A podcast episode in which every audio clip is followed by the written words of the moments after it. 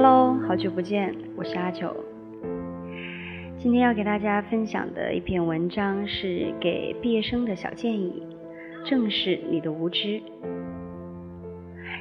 大学最后一年，让我感到彷徨不安。我意识到自己就要近乎一无所知的被送入这个世界。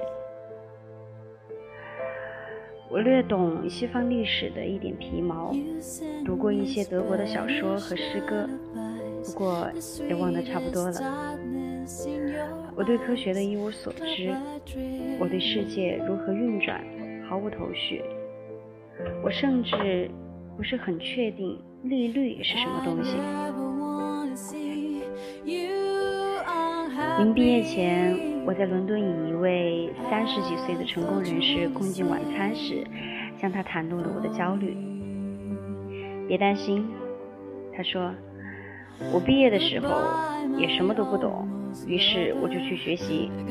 现在我老板还花钱送我去学阿拉伯语。那天晚上，我做了一个决定，我要展开一个终身学习的计划。二十五年过去了。我依然无知，但仍在学习。由于我毕业于英国，所以我无缘于传统的美国毕业典礼。一个絮絮叨叨的中年人缓慢而庄重地说：“你能成为你想成为的任何人。”我毕业时是一个絮絮叨叨的中年人，用拉丁语对我们唠叨了一个钟头。但如果有哪所大学，还在为这个毕业典礼季寻找一个絮絮叨叨的中年演讲者。以下是我想对毕业生们说的话：毕业后，我决定搞清楚利率是怎么回事。于是我开始读一份我从来没有翻开过的报纸——英国《金融时报》。我坚持读它，希望最终能够弄清楚自己想要知道的一件事。为什么有些人和国家富，而有些人和国家穷？一九九四年，为了加快这一学习进程，我加入了英国《金融时报》。我那时想，要不了几年，我就懂得多到可以走人，然后做点比笔记更有用的事儿。然而这一幕从未发生过。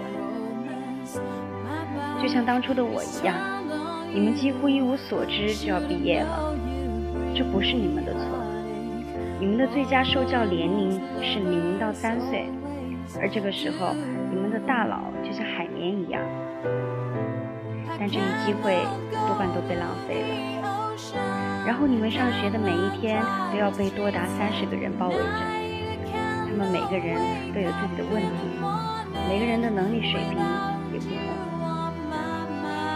上了高中后，你还会遇到荷尔蒙、智能手机和早起的妨碍。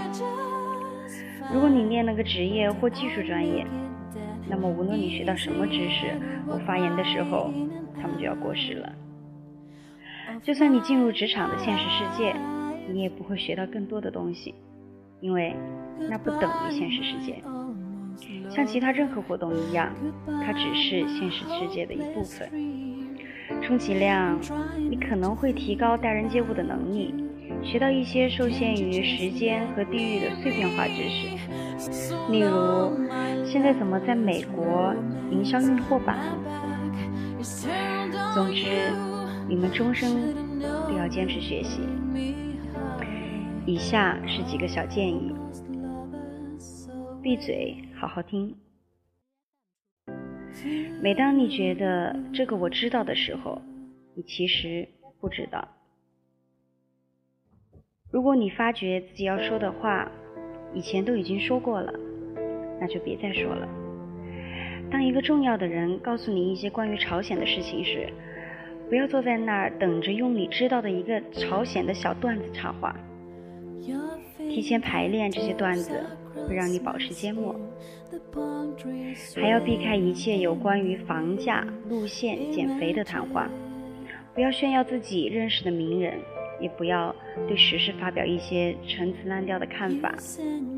终你一生，这条可以帮你省出好多年的时间。努力去听岁数比你小的人说话，他们无知，职位通常也不高，但他们的知识碎片要比你先进。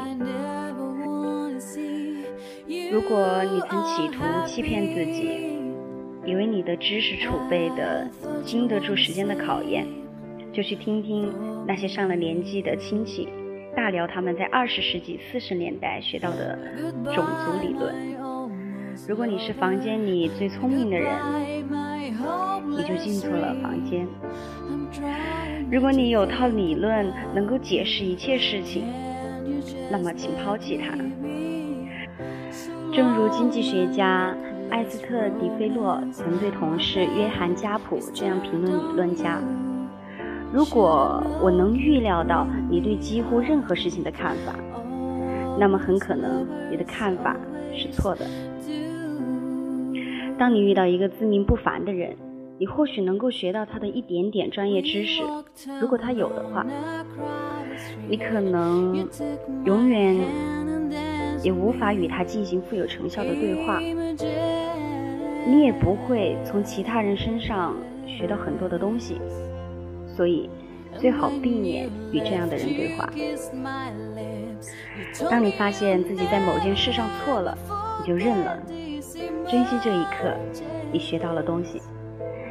不要让冲突破坏你的职业生涯。频繁转行会阻碍你在某个领域的提高自己的能力。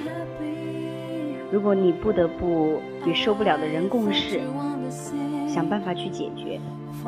如果你发现好多人你都受不了，那就是你有问题。即使你成为一名专家，你依然相当无知。对于任何话题，专家们不知道的。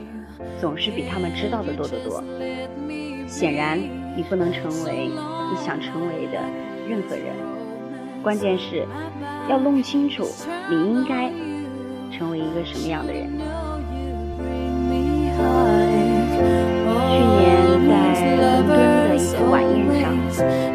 五十多岁的成功人士过来问我：“你还记得我吗？”